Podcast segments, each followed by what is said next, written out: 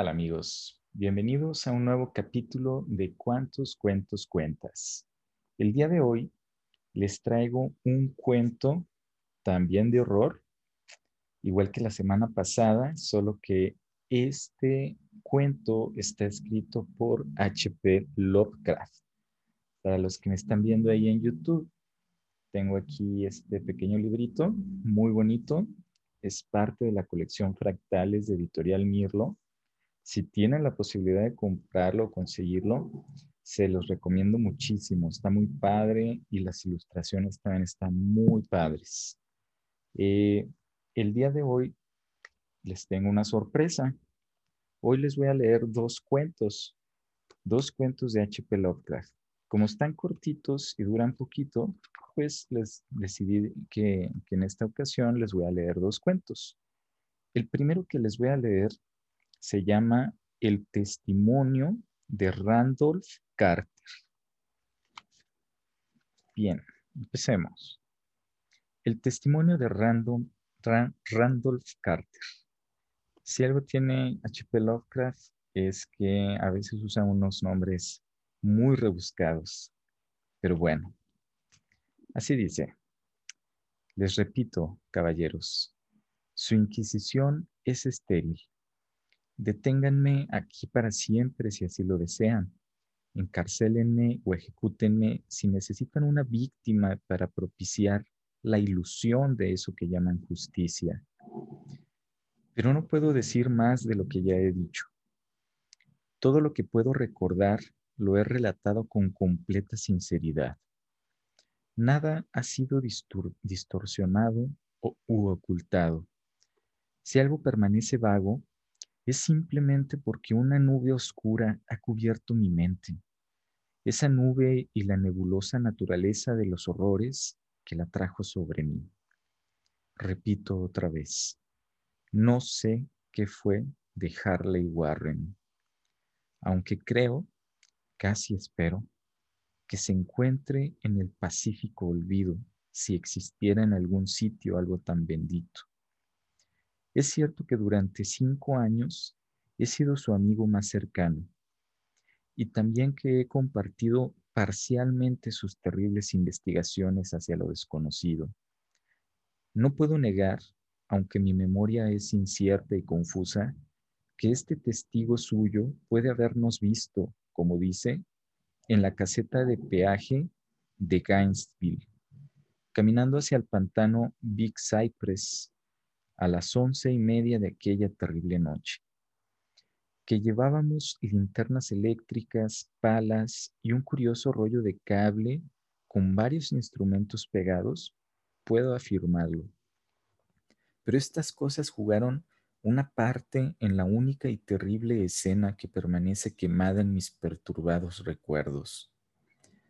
Pero sobre lo que siguió y la razón por la que me encontraron solo y aturdido en los márgenes del pantano en la mañana siguiente, debo insistir que no sé algo al respecto, salvo lo que ya les he relatado una y otra vez. Ustedes me dicen que no hay lugar en el pantano o en sus alrededores que pudiera servir de escenario para el terrible episodio. Yo les digo que no sé algo más allá de lo que vi. Pudo ser una visión o una pesadilla. Espero fervientemente que haya sido una visión o una pesadilla.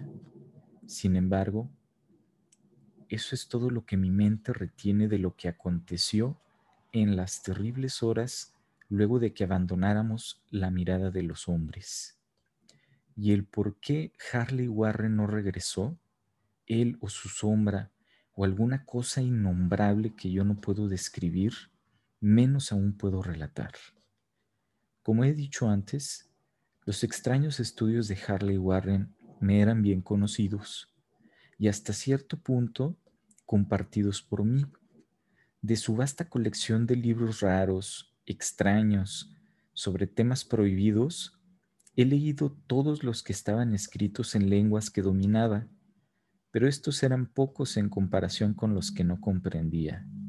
La mayoría, creo, estaban en árabe, y el libro inspirado por demonios que trajo consigo al final el libro que llevó en su bolsillo fuera de este mundo estaba escrito en caracteres que nunca he visto en otro lugar. Warren nunca me contó qué había dentro de ese libro.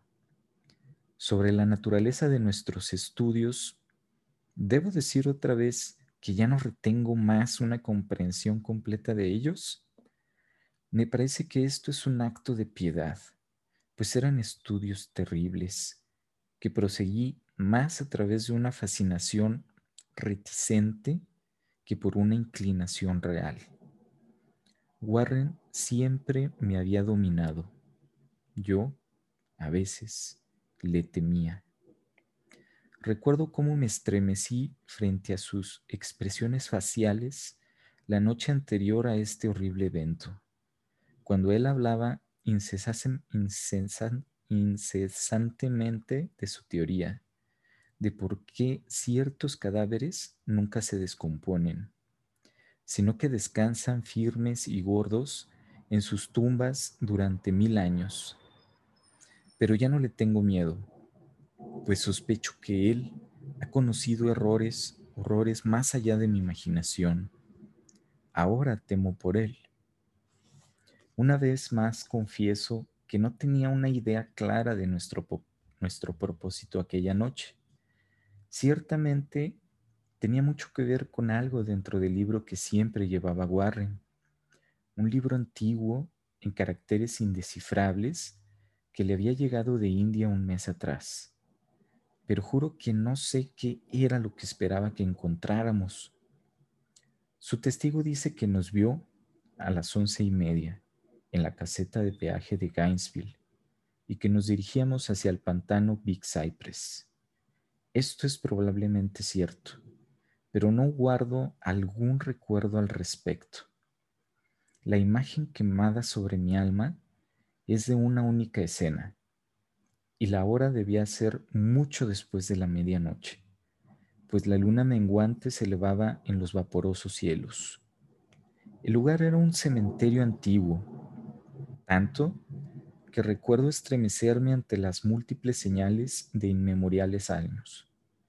Estaba en una profunda y húmeda hondonada recubierta de pasto, moho y unas curiosas hierbas rastreras, lleno de un vago hedor que mi ociosa imaginación asoció absurdamente con piedra putefacta. A cada lado había signos de descuido y decrepitud y yo parecía embrujado por la noción de que Warren y yo éramos las primeras criaturas vivientes que habían irrumpido en su letal silencio de muchos siglos. Sobre el borde del valle, una pálida y creciente luna se asomaba sobre estorbosos vapores que parecían emanar de catacumbas desconocidas, y por sus débiles y vacilantes rayos pude distinguir un repelente arreglo de lápidas antiguas, runas, cenotafios y fachadas de mausoleos, todos al borde del derrumbe, cubiertos de musgo y manchados de humedad, parcialmente ocultos por la desagradable abundancia de vegetación insalubre.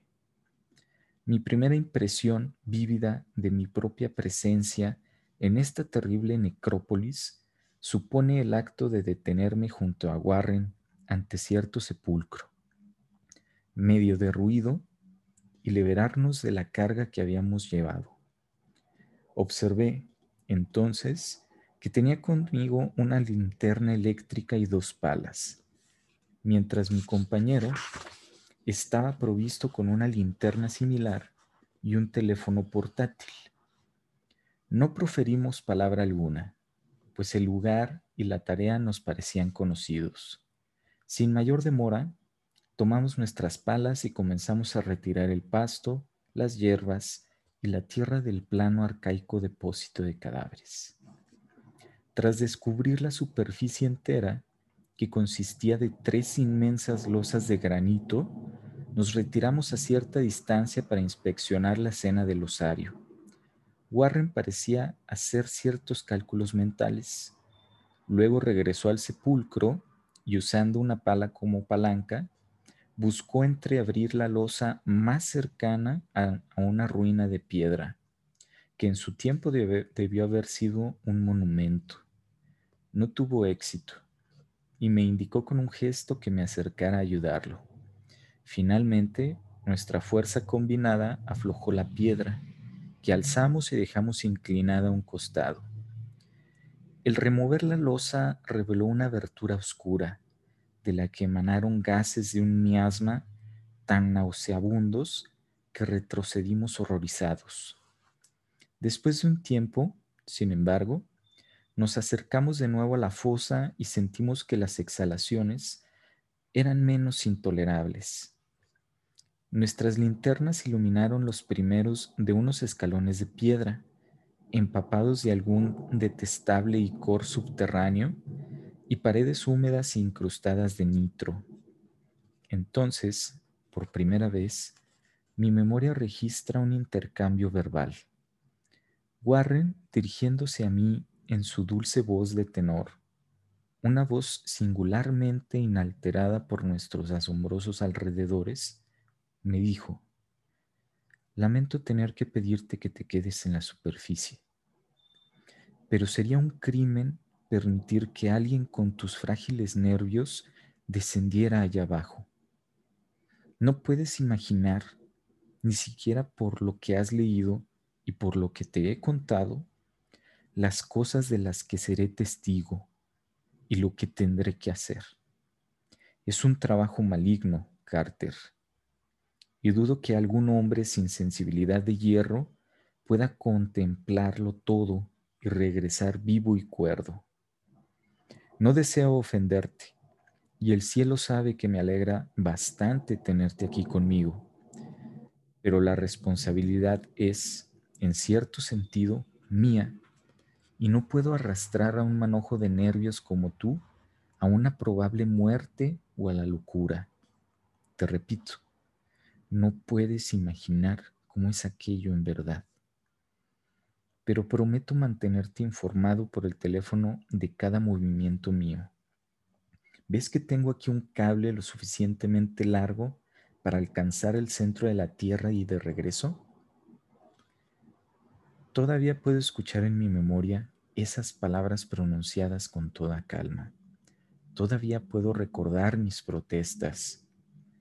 Yo parecía desesperadamente ansioso por acompañar a mi amigo hacia las profundidades sepulcrales, aunque él se mostró inflexible y obstinado.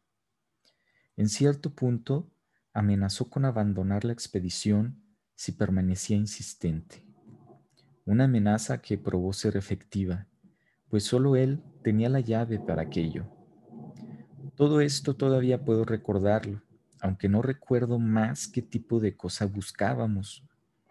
Después de que se aseguró mi reticente consentimiento para su plan, Warren tomó el rollo de cable y ajustó los instrumentos.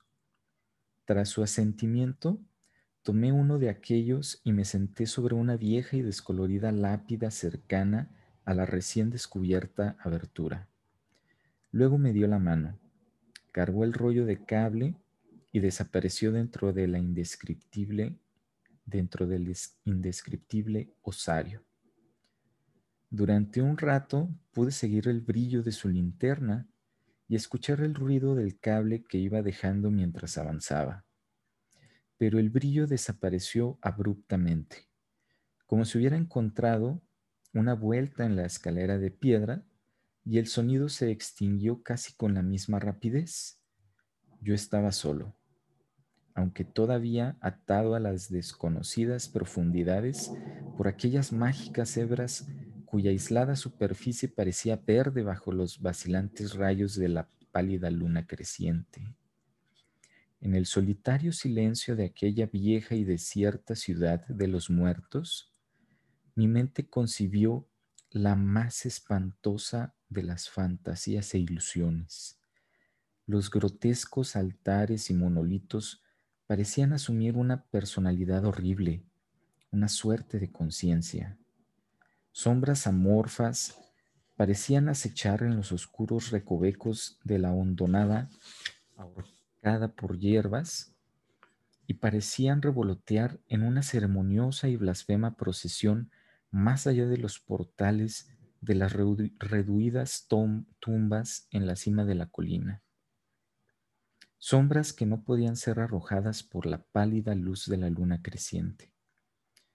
Yo consultaba constantemente mi reloj bajo la luz de la linterna eléctrica y escuchaba con febril ansiedad el receptor del teléfono, pero durante más de un cuarto de hora no escuché algo.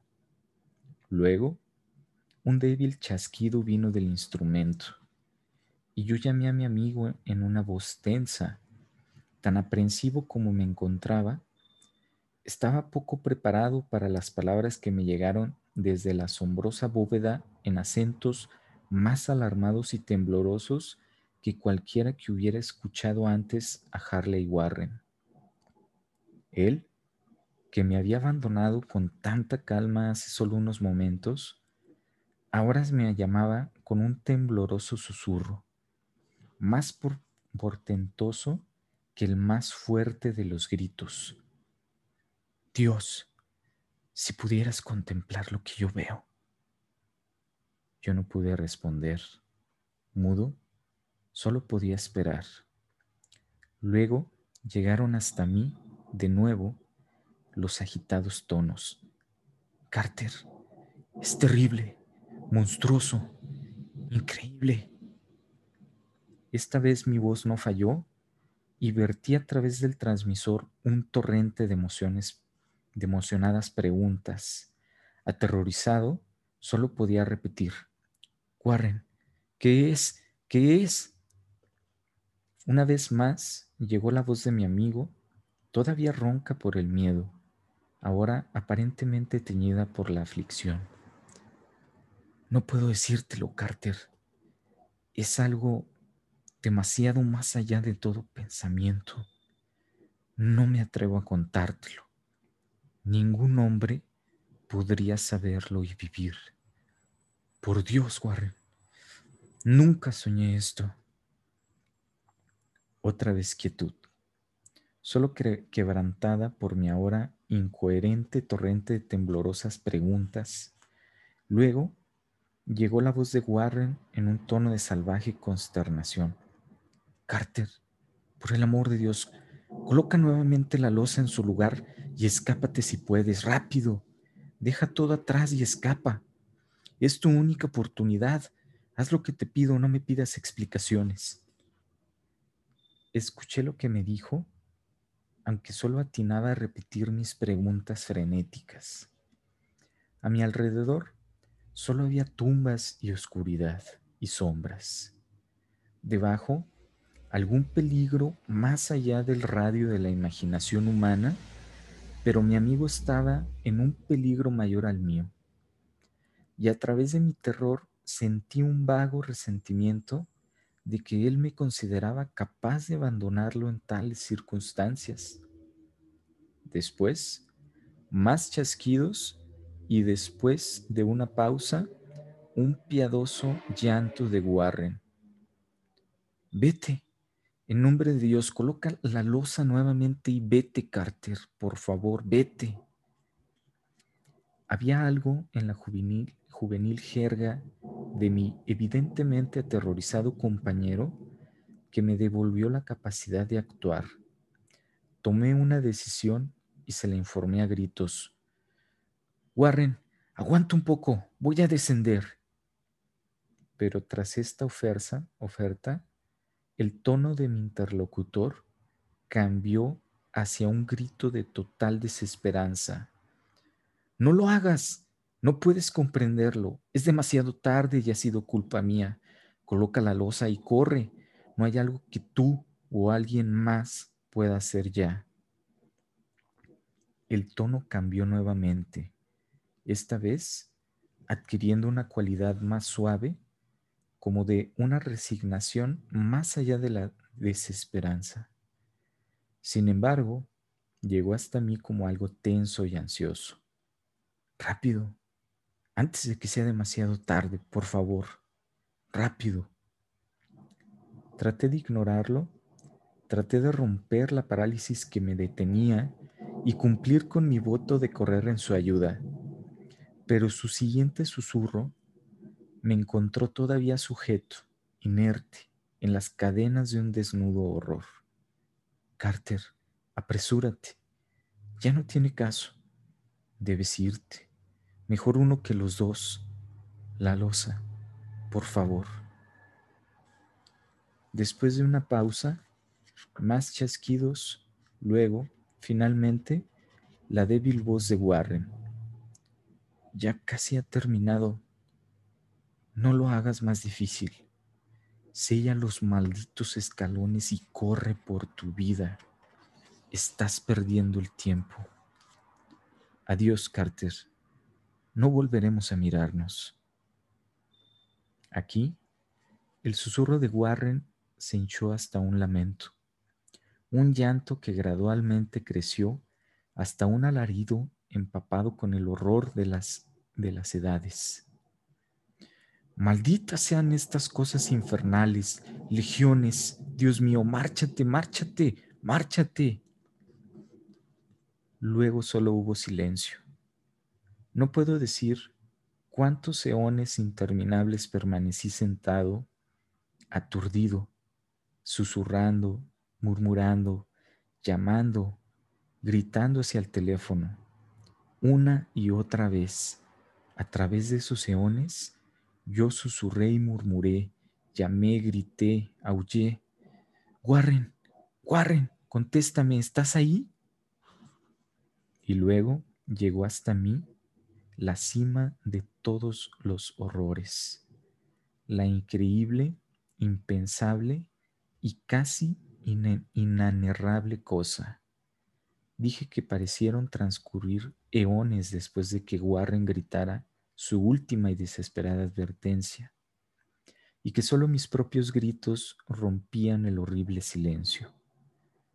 Pero después de un tiempo Escuché nuevos chasquidos en el recibidor y esforcé mis oídos para escuchar.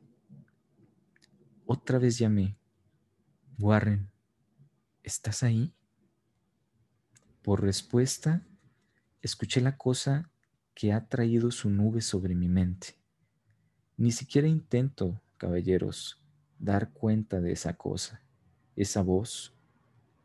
Ni puedo aventurarme a describirla a detalle pues sus primeras palabras me robaron de mi conciencia y crearon un vacío mental que llega hasta el tiempo en que desperté en el hospital. Debo decir que la voz era profunda, hueca, gelatinosa, remota, fantasmal, inhumana, incorpórea. ¿Qué puedo decir? Fue el final de mi experiencia, el final de mi relato. La escuché y ya no supe más. La escuché mientras estaba sentado, petrificado, en el cementerio desconocido, en la hondonada, entre las piedras derruidas y las ruinas de las tumbas, entre la espesa vegetación y los vapores del miasma. La escuché desde la más recóndita profundidad de ese maldito sepulcro abierto mientras miraba amorfas y necrófagas sombras bailar bajo la maldita luna. Y solo escuché que dijo, tonto, Warren está muerto. Y fin. Ese es el cuento, el primer cuento que les voy a leer hoy de H.P. Lovecraft, que se llama, si quieren, si quieren leerlo ya ustedes, El testimonio de Randolph Carter. Espero que les haya gustado tanto como a mí. Espero que consigan esta, esta edición, está muy padre. Y como les dije, aquí tengo otro pequeño cuento, también de H.P. Lovecraft, solo que este está en otro libro. Igual está muy padre. Y igual es un, es un cuento bastante cortito, pero que también me gusta mucho de H.P. Lovecraft. Espero que les guste. Este cuento se llama eh, los hechos concernientes al difunto Arthur Jermin y su familia. Dice así, la vida es horrenda y desde el trasfondo de lo que conocemos de ella se asoman demoníacos indicios de verdad que la vuelve mil veces más horrenda. La ciencia, ya opresiva con sus revelaciones impactantes, tal vez será el último exterminador de la especie humana, si es que somos una especie diferente, pues su reserva de, terror, de terrores insospechables no podría ser aguantada por cerebros mortales si quedara libre en el mundo. Si supiéramos lo que somos, haríamos lo que hizo Sir Arthur Jeremy. Sir Arthur Jermyn se empapó de aceite y una noche prendió fuego a sus ropas. Nadie colocó sus restos chamuscados en una urna o realizó un, monumento en su memoria, pues encontraron ciertos papeles en cierto objeto en una caja, los cuales hicieron que fuera olvidado por los hombres. Incluso algunos de los que lo conocían no admitían que hubiera existido. Arthur Jermyn se fue al páramo y se inmoló tras ver el objeto en la caja que había llegado de África. Fue este objeto y no su peculiar apariencia lo que hizo que acabara con su vida.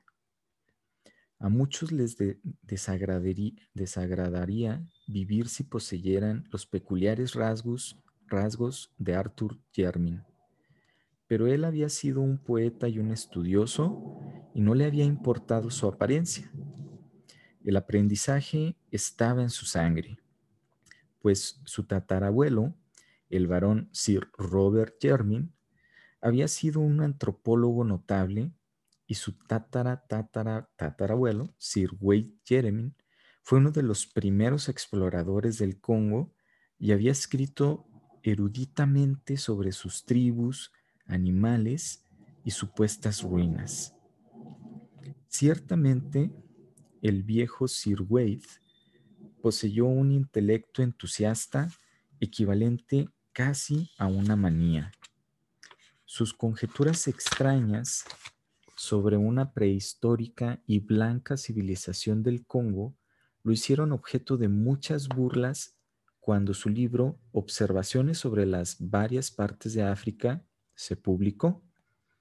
Para 1765, este valiente explorador había sido recluido en un manicomio en Huntington. La locura estaba en todos los Jermin y la gente se alegraba de que no hubiera muchos de ellos. La estirpe no sacó más ramas y Arthur era el último vástago. Si no estuviera loco, sería imposible decir qué hubiera hecho con el objeto que llegó. Los Jermin nunca parecieron verse bien. Algo estaba fuera de lugar, aunque Arthur era el peor. Los retratos de la vieja familia en la casa de los Jermin mostraban caras finas desde antes del tiempo de Sir Wade. Ciertamente, la locura empezó con Sir Wade cuyas disparatadas historias sobre África eran, a la vez, el deleite y el terror de, sus pocos amigos. Esa condición se evidenciaba en su colección de trofeos y especímenes, los cuales no eran como los de un hombre normal, y se reflejaba también en la sorprendente reclusión oriental en la que mantenía a su esposa. Esta última decía él, era la hija de un comerciante portugués que había conocido en África, a la cual no le gustaban las maneras inglesas. Ella, con un hijo infante nacido en África, lo había acompañado de regreso tras el segundo y el más largo de sus viajes y había vuelto a ir con él en el tercero y último, del cual ya no regresó. Nadie la había visto de cerca ni siquiera los sirvientes, pues su disposición era violenta y singular. Durante su breve estadía en la casa de los Jermin, ocupaba una remota ala y era atendida solo por su marido. Sir Wade era, ciertamente, muy peculiar en el cuidado de su familia, pues cuando regresó a África no permitía a nadie cuidar de su pequeño hijo, salvo a una repugnante mujer negra de Guinea. Al regresar, después de la muerte de Lady Jermyn, él asumió el completo cuidado del niño. Pero era la manera de hablar de Sir Wade, en especial cuando estaba borracho, lo que principalmente condujo a sus amigos a considerarlo loco. En una época racional como el siglo XVIII, era imprudente para un hombre de conocimiento hablar sobre disparatados paisajes y extrañas escenas bajo la luna del Congo, sobre paredes gigantes y pilares de una olvidada ciudad derruida, cubierta por las enredaderas, y sobre húmedos y silentes escalones de piedra que conducen interminablemente hacia abajo, a una oscuridad de abismales cámaras repletas de tesoros e inconcebibles catacumbas. Era especialmente insensato desviar sobre los seres vivos que podrían acechar tal lugar, criaturas cuya naturaleza pertenece mitad a la jungla y mitad a la impiamente anciana ciudad. Fabulosas criaturas que incluso Pliny describiría con escepticismo, cosas que aparecieron después de que los grandes simios infestaran la ciudad moribunda con sus murallas, sus pilares, sus bóvedas y sus extraños tallados. Sin embargo, después de que regresó a casa por última vez, Sir Wade hablaba de estos temas con un extraño y escalofriante placer, sobre todo después de su tercer trago en el Knight's Head se jactaba de lo que había encontrado en la jungla y de cómo había vivido entre terribles ruinas que solo él conocía. Finalmente habló sobre los seres vivos del lugar, de tal forma que se lo llevaron al manicomio. Mostró poco arrepentimiento, pues su mente trabajaba de forma curiosa, cuando lo encerraron en el cuarto atrancado en Huntingdon. Desde ese momento su hijo comenzó a salir de la infancia. Había apreciado cada vez menos su hogar hasta que al final pareció despreciarlo. El Knight's Head había sido su cuartel general y cuando quedó confinado expresó cierta gratitud, como si eso fuera a protegerlo. Tres años después murió. Philip, el hijo de Wade Jermyn, era una persona muy peculiar. A pesar del fuerte aparecido físico con su padre, en muchos aspectos su apariencia y conducta resultaban tan rudas que era universalmente rehuido. Aunque no heredó la locura que era temida por algunos, era notablemente estúpido y propenso a breves periodos de violencia incontrolable. Era pequeño de complexión, pero intensamente poderoso y de una increíble agilidad. Doce años antes, después de heredar su título, se casó con la hija de su, de, su guardabosques, una persona que, se decía, era de origen gitano. Pero antes de que naciera su hijo, se unió a la marina como un marinero común, completando el disgusto general por sus hábitos y su matrimonio fuera de clase. Al final de la guerra americana se escuchó de él como marinero de un buque mercante en ruta hacia África. Tuvo una buena reputación por proezas de fuerza y escalada, pero finalmente desapareció una noche mientras su barco se alejaba de la costa del Congo. En el hijo de Sir Philip Jermyn, la ya conocida peculiaridad de la familia tomó un giro fatal alto y bastante atractivo, con una especie de extraña gracia del este, a pesar de algunas leves rarezas en la proporción física, Robert Jermyn empezó su vida como un estudiante y un investigador. Él fue el primero en estudiar científicamente la vasta colección de reliquias que había traído de África su loco abuelo quien había hecho célebre el nombre de la familia, tanto en la etnología como en la exploración. En 1815, Sir Robert se casó con la hija del decimoséptimo vizconde Bridholm y fue subsecuentemente bendito con tres hijos. El mayor y el menor de ellos nunca fueron vistos en público debido a deformidades de mente y cuerpo. Entristecido por estas desgracias familiares, el científico encontró alivio en el trabajo e hizo dos largas expediciones al interior de África. En 1849, su segundo hijo, Neville, una persona singularmente repelente, quien parecía combinar la osquedad de Philip Jermin con la arrogancia de los Bridholm, huyó con una bailarina vulgar, pero fue perdonado a su regreso el año siguiente.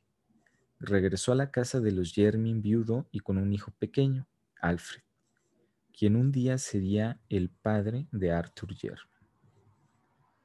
Sus amistades dicen que fue esta serie de pesares las que trastornaron la, la mente de Sir Robert Jermin. Sin embargo, es probable que fuera solo un poco del folclore africano lo que causó el desastre. El viejo erudito había coleccionado leyendas de las tribus Onga cerca del lugar de las exploraciones de su abuelo y de las suyas propias, esperando, de alguna manera, explicar las extravagantes historias de Sir Wade sobre una ciudad perdida habitada por raras criaturas híbridas. Cierta coherencia en los extraños escritos de su ancestro sugería que la imaginación del loco pudo haber sido estimulada por los mitos nativos. El 19 de octubre de 1852, el explorador Samuel Seaton llegó a la casa de los Yermin con un manuscrito de notas reunidas entre los ongas. Creía que ciertas leyendas de una ciudad gris de simios blancos, reinada por un dios blanco, podrían poseer valor para el etnólogo. Tal vez en la conversación proporcionó muchos detalles adicionales cuya naturaleza nunca sabremos, pues una horrible, serie, una horrible serie de tragedias tuvo lugar de manera súbita. Cuando Sir Robert Jermin salió de su biblioteca, dejó tras de él el cuerpo estrangulado del explorador. Y antes de que pudiera ser detenido, había acabado con sus tres hijos, los dos que nunca habían sido vistos y el que había huido. Neville Jermin murió en la exitosa defensa de su hijo de dos años, quien había sido incluido en el plan asesino y loco del viejo. Si Robert mismo, después de repetidos intentos de suicidio y la necia negación a pronunciar cualquier sonido articulado, murió de una apoplejía durante el segundo año de su confinamiento. Sir Alfred Jermin fue varón antes de su cuarto cumpleaños, pero sus gustos nunca coincidieron con su título. A los 20 años se había unido a una banda de artistas de cabaret y a los 36 había abandonado a su esposa y a su hijo para viajar con un circo itinerante americano. Su final fue repugnante. Entre los animales de exhibición con los que viajaba había un enorme gorila de un color más claro de lo normal, una bestia sorprendentemente dócil que tenía mucha popularidad con los artistas. En particular, Alfred Jermin estaba fascinado con este gorila y en muchas ocasiones los dos se veían a los ojos por periodos prolongados a través de los barrotes. Eventualmente, Jermin pidió permiso para entrenar al animal sorprendiendo con su éxito a las audiencias y a sus compañeros artistas, artistas por igual. Una mañana, en Chicago, mientras el gorila y Alfred Jermin ensayaban un enfrentamiento de box sumamente ingenioso, el gorila propinó un golpe con mayor fuerza de la usual hiriendo tanto el cuerpo como la dignidad del entrenador aficionado. De lo que siguió a esto, a los miembros de El mejor espectáculo de la Tierra no les gusta hablar. No esperaban escuchar a Sir Alfred Jermyn emitir un grito estridente e inhumano o verlo agarrar a su torpe antagonista con ambas manos, estrellarlo contra el piso de la jaula y morder como una fiera su peluda garganta. El gorila estaba desprevenido, pero no por mucho tiempo, antes de que el entrenador pudiera hacer algo. El cuerpo que solía pertenecer a un varón estaba lejos de poder ser reconocido. Arthur Jermyn era el hijo de Sir Alfred Jermyn y un artista de cabaret de origen desconocido. Cuando el esposo y padre abandonó a su familia, la madre llevó al hijo a casa de los Jermyn, donde no había nadie que objetara su presencia. Ella no tenía nociones de lo que la dignidad de un noble debía ser y procuró que su hijo recibiera la mejor educación que un dinero limitado podía proveer. Los recursos de la familia estaban tristemente mermados y la casa de los Jermin había caído en, lamentable, en un lamentable deterioro. Pero el joven Arthur amaba el viejo edificio y todo lo que contenía. No era como cualquier otro de los Jermin que habían vivido, pues él era poeta y un soñador. Algunas de las familias vecinas que habían escuchado historias sobre la recluida esposa portuguesa del, del viejo Sir Jermin declararon que la sangre latina de Arthur debía estar mostrándose, pero la mayoría de las personas solo se burlaban ante su sensibilidad por la belleza, atribuyéndola a su madre cabaretera, quien no era reconocida socialmente. La poética exquisitez de Arthur Jermyn era más extraordinaria debido a su burda apariencia personal. La mayoría de los Jermin habían poseído un aspecto sutilmente raro y repelente, pero el caso de Arthur era muy impactante. Es difícil hablar de su aspecto, pero su expresión, el ángulo facial y el largo de sus brazos causaban un estremecimiento de repulsión a aquellos que lo conocían por primera vez. Fue la mente y el carácter de Arthur Jermin lo que compensaban su aspecto. Talentoso y docto, consiguió los mayores honores en Oxford y parecía probable que redimiera la fama intelectual de su familia. Aunque era de un temperamento poético más que científico, planeaba continuar el trabajo de sus antepasados sobre etnología africana y antigüedades, utilizando la verdaderamente maravillosa pero extraña colección de Sir Wade. Con su fantasiosa mente pensaba a menudo sobre la prehistórica civilización de la que el loco explorador había creído de forma implícita y tejía historia tras historia sobre la siliente ciudad de la jungla mencionada en las disparatadas notas y párrafos del explorador. Por las nebulosas aseveraciones acerca de la insospechada e innombrada raza de híbridos de la jungla tenía un peculiar sentimiento de terror mezclado con atracción y especulaba sobre las posibles fuentes de tal fantasía, buscando arrojar luz sobre los datos recientes recogidos entre los ongas para su tatarabuelo y por Samuel Seaton.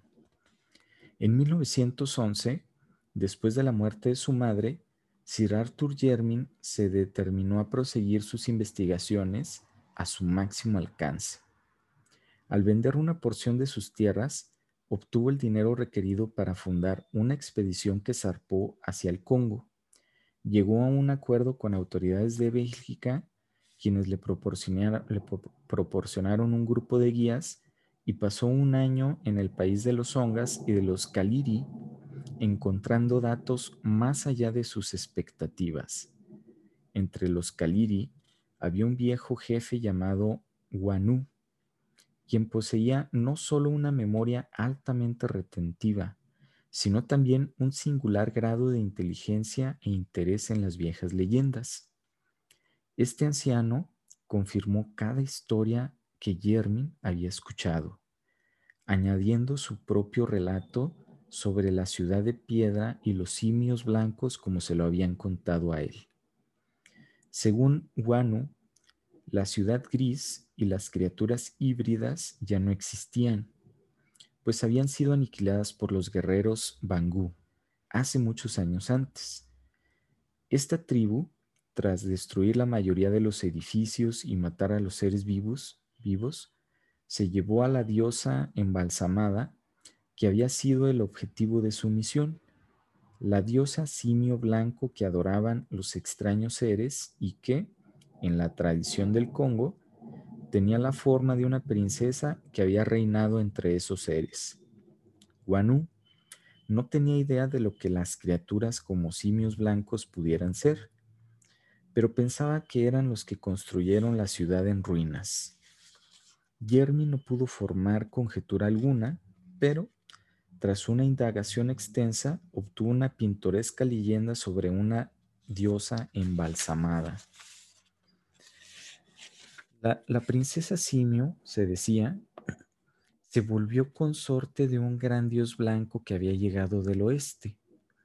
Por un tiempo prolongado, habían reinado juntos la ciudad, pero cuando tuvieron un hijo, partieron los tres. Después, el dios y la princesa habían regresado y tras la muerte de la princesa, su divino esposo había momificado su cuerpo y lo había consagrado a una vasta casa de piedra donde lo veneraban. Entonces partió solo. La leyenda, en este punto, parecía presentar tres variantes. De acuerdo con una historia, Nada aconteció después salvo que la diosa se convirtió en un símbolo de supremacía para cualquier tribu que la poseyera. Fue por esta razón que los Bangú se la llevaron. La segunda historia contaba el regreso del dios y su muerte a los pies de su consagrada esposa. Una tercera historia contaba sobre el regreso del hijo, llegado a la madurez como hombre, simio o dios. Sin embargo, sin conciencia de su identidad. Ciertamente, los negros imaginativos habían entendido lo más que pudieron de cualquier serie de eventos que pudieran yacer detrás de las extravagantes leyendas. Sobre la existencia de la ciudad de la jungla descrita por el viejo Sir Wade, Arthur Jermyn no dudaba más y casi no se sorprendió cuando, a principios de 1912, encontró lo que quedaba de ella. Su tamaño debió de haber sido exagerado. Sin embargo, las piedras que yacían alrededor comprobaban que no era una mera aldea de negros. Desafortunadamente, no se encontraron grabados y el pequeño tamaño de la expedición no permitía hacer operaciones para despejar el único paisaje visible que parecía guiar de, dentro de un sistema de bóvedas que Sir Wade había mencionado. Se discutió sobre los simios blancos y la diosa embalsamada con todos los jefes nativos de la región, pero faltaba un europeo para mejorar los datos ofrecidos por el viejo Wanu. Bergeren, un agente belga de un puesto comercial del Congo, creía que no solo podía localizar, sino también obtener a la diosa embalsamada de la cual había escuchado vagamente, pues como ahora los antes poderosos Bangú eran los sirvientes sumisos del gobierno del rey Alberto, con algo de persuasión lograrían ser convencidos de separarse de la grotesca deidad que se robaron. Cuando Jermin zarpó para Inglaterra, fue con la exultante probabilidad de que regresaría dentro de pocos meses para recibir una invaluable reliquia etnológica que confirmaría la más disparatada narración de su tátara tatarabuelo. Estas eran las más extraordinarias que había escuchado jamás. Los campesinos cercanos a la casa de los Yermin habían quizás oído los absurdos relatos transmitidos por sus ancestros, quienes, sentados en las mesas del Knight's Head, habían escuchado a Sir Wade. Arthur Jermin esperó pacientemente el anticipado paquete de Berhamren, mientras estudiaba con creciente diligencia los manuscritos dejados por su loco ancestro. Empezó a sentirse más cercano a Sir Wade y a buscar reliquias de su vida personal en Inglaterra y de sus hazañas africanas. Los relatos orales de la misteriosa y enclaustrada esposa eran numerosos, pero no se conservaba ninguna reliquia tangible de su estadía en la casa de los Yermin. Él se preguntó qué circunstancias habrían provocado o permitido tal desaparición y decidió que la locura del esposo era la, causa principal. Recordaba que de su tatara tatara abuela se decía que había sido la hija de un comerciante portugués en África. Sin duda, el sentido práctico heredado de su padre y su conocimiento superficial del continente negro eran la causa de que desdeñara los restos que Sir Wade hacía sobre el interior, cosa que tal hombre no olvidaría con facilidad. Ella había muerto en África, tal vez arrastrada hacia allá por un esposo determinado a probar lo que, lo que había dicho. Pero mientras Yermin se dejaba llevar por estas reflexiones, no podía más que sonreír ante su futilidad un siglo y medio después de la muerte de sus ancestros. En junio de 1913 llegó una carta de Verhaeren contando el descubrimiento de la diosa embalsamada. Era, aseveraba el belga, un objeto de lo más extraordinario, un objeto imposible de clasificar por un hombre común, ya fuera humano o simio, Solo un científico lo podría determinar y el proceso de determinación se vería dificultado por la condición imperfecta en que se hallaba. El tiempo y el clima del Congo no son buenos para las momias, especialmente cuando su, su preparación es hecha por aficionados como parecía ser el caso. Alrededor del cuello se habían encontrado doradas cadenas con un relicario en el cual se veía una, la cresta de una casa noble, sin duda un objeto preciado de algún viajero, tomado por los bangú y colgado en el cuello de la diosa como un amuleto.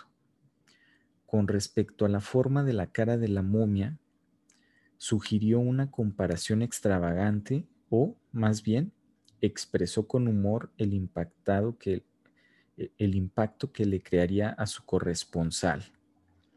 Pero, siendo científico, estaba muy interesado como para gastar palabras en liviandades.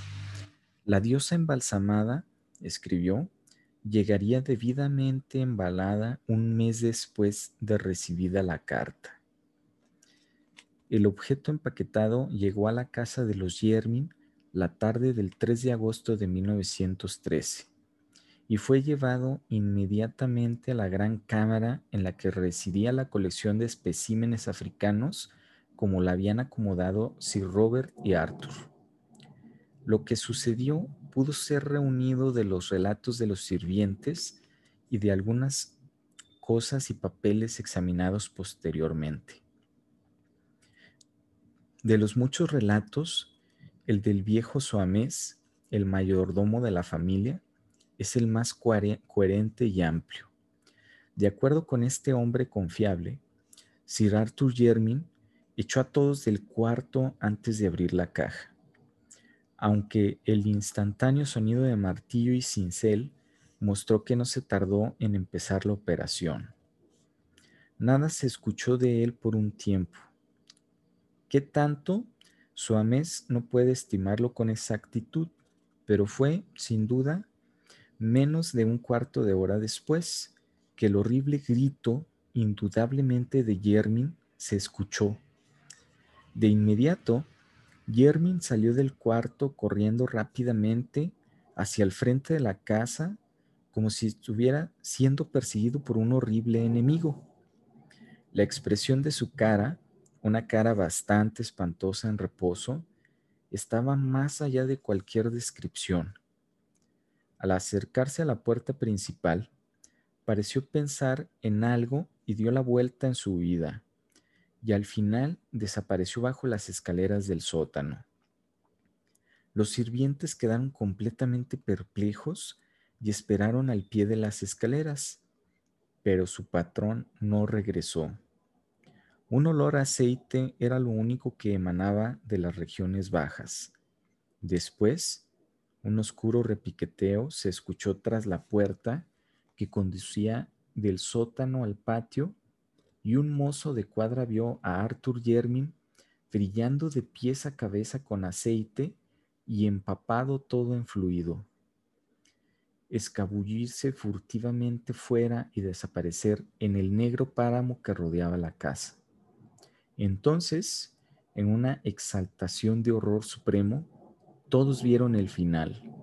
Una chispa apareció en el páramo, una flama se alzó y un pilar de fuego humano llegó hasta los cielos.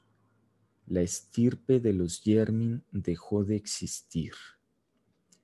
La razón de, lo que, de que los chamuscados restos de Arthur Yermin no fueron recolectados y enterrados radica en lo que se encontró después, principalmente el contenido de la caja. La diosa embalsamada era una visión nauseabunda, marchita y carcomida, pero era, claramente, un momificado simio blanco de especie desconocida, menos peludo que de cualquier otra variedad registrada e infinitamente más cercana a la especie humana, sorprendentemente cercana. Una descripción detallada sería bastante desagradable, pero dos prominentes detalles deben mencionarse pues coinciden asquerosamente con las leyendas congoleñas del dios blanco y la princesa simio. Los dos particulares en cuestión son los siguientes.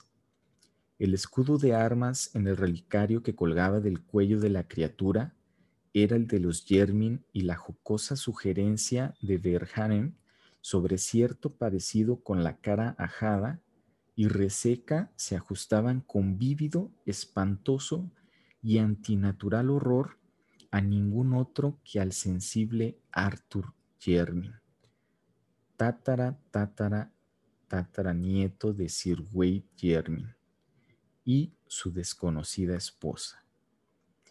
Miembros del Real Instituto Antropológico quemaron la cosa y tiraron el relicario a un pozo y algunos no admiten que Arthur Jermin haya siquiera existido. Y fin, ese es el último cuento que les voy a leer el día de hoy de H.P. Lovecraft. Este cuento se tituló Los hechos concernientes al difunto Arthur Jermin y su familia una historia bastante peculiar. Espero que les haya gustado este, esta serie de cuentos de H.P. Lovecraft, que también son cuentos de horror como, como Poe. Sin embargo, eh, creo que son bastante diferentes, ¿no? H.P. Eh, Lovecraft es un horror más, más fantástico, eh, son historias más fantásticas y Edgar Allan Poe es un poquito más psicológico, ¿no? se mete más a, lo cotidiano. Pero bueno, de todos modos, en futuros, futuros cuentos seguiremos eh, retomando un poquito, un poquito a Lovecraft y a Edgar Allan Poe, porque si se fijan, pues es un libro bastante grueso, entonces tenemos todavía muchos cuentos que nos hacen falta por, por completar. Y pues espero que hayan disfrutado las historias el día de hoy. Espero que les hayan gustado tanto como a mí y síganme en redes para que estén al pendiente de, cuáles serán los próximos cuentos, para que también si quieren opinar o si quieren este, proponer que leamos algún cuento en específico, lo pueden hacer con toda confianza y eventualmente los iré leyendo. Por ahí ya tengo, hay otros pendientes que me pidieron de Lovecraft y claro que los voy a leer, pero pues más adelante. ¿Sale? Ok, pues muchas gracias por escucharme y no dejen de leer los grandes clásicos. Nos vemos.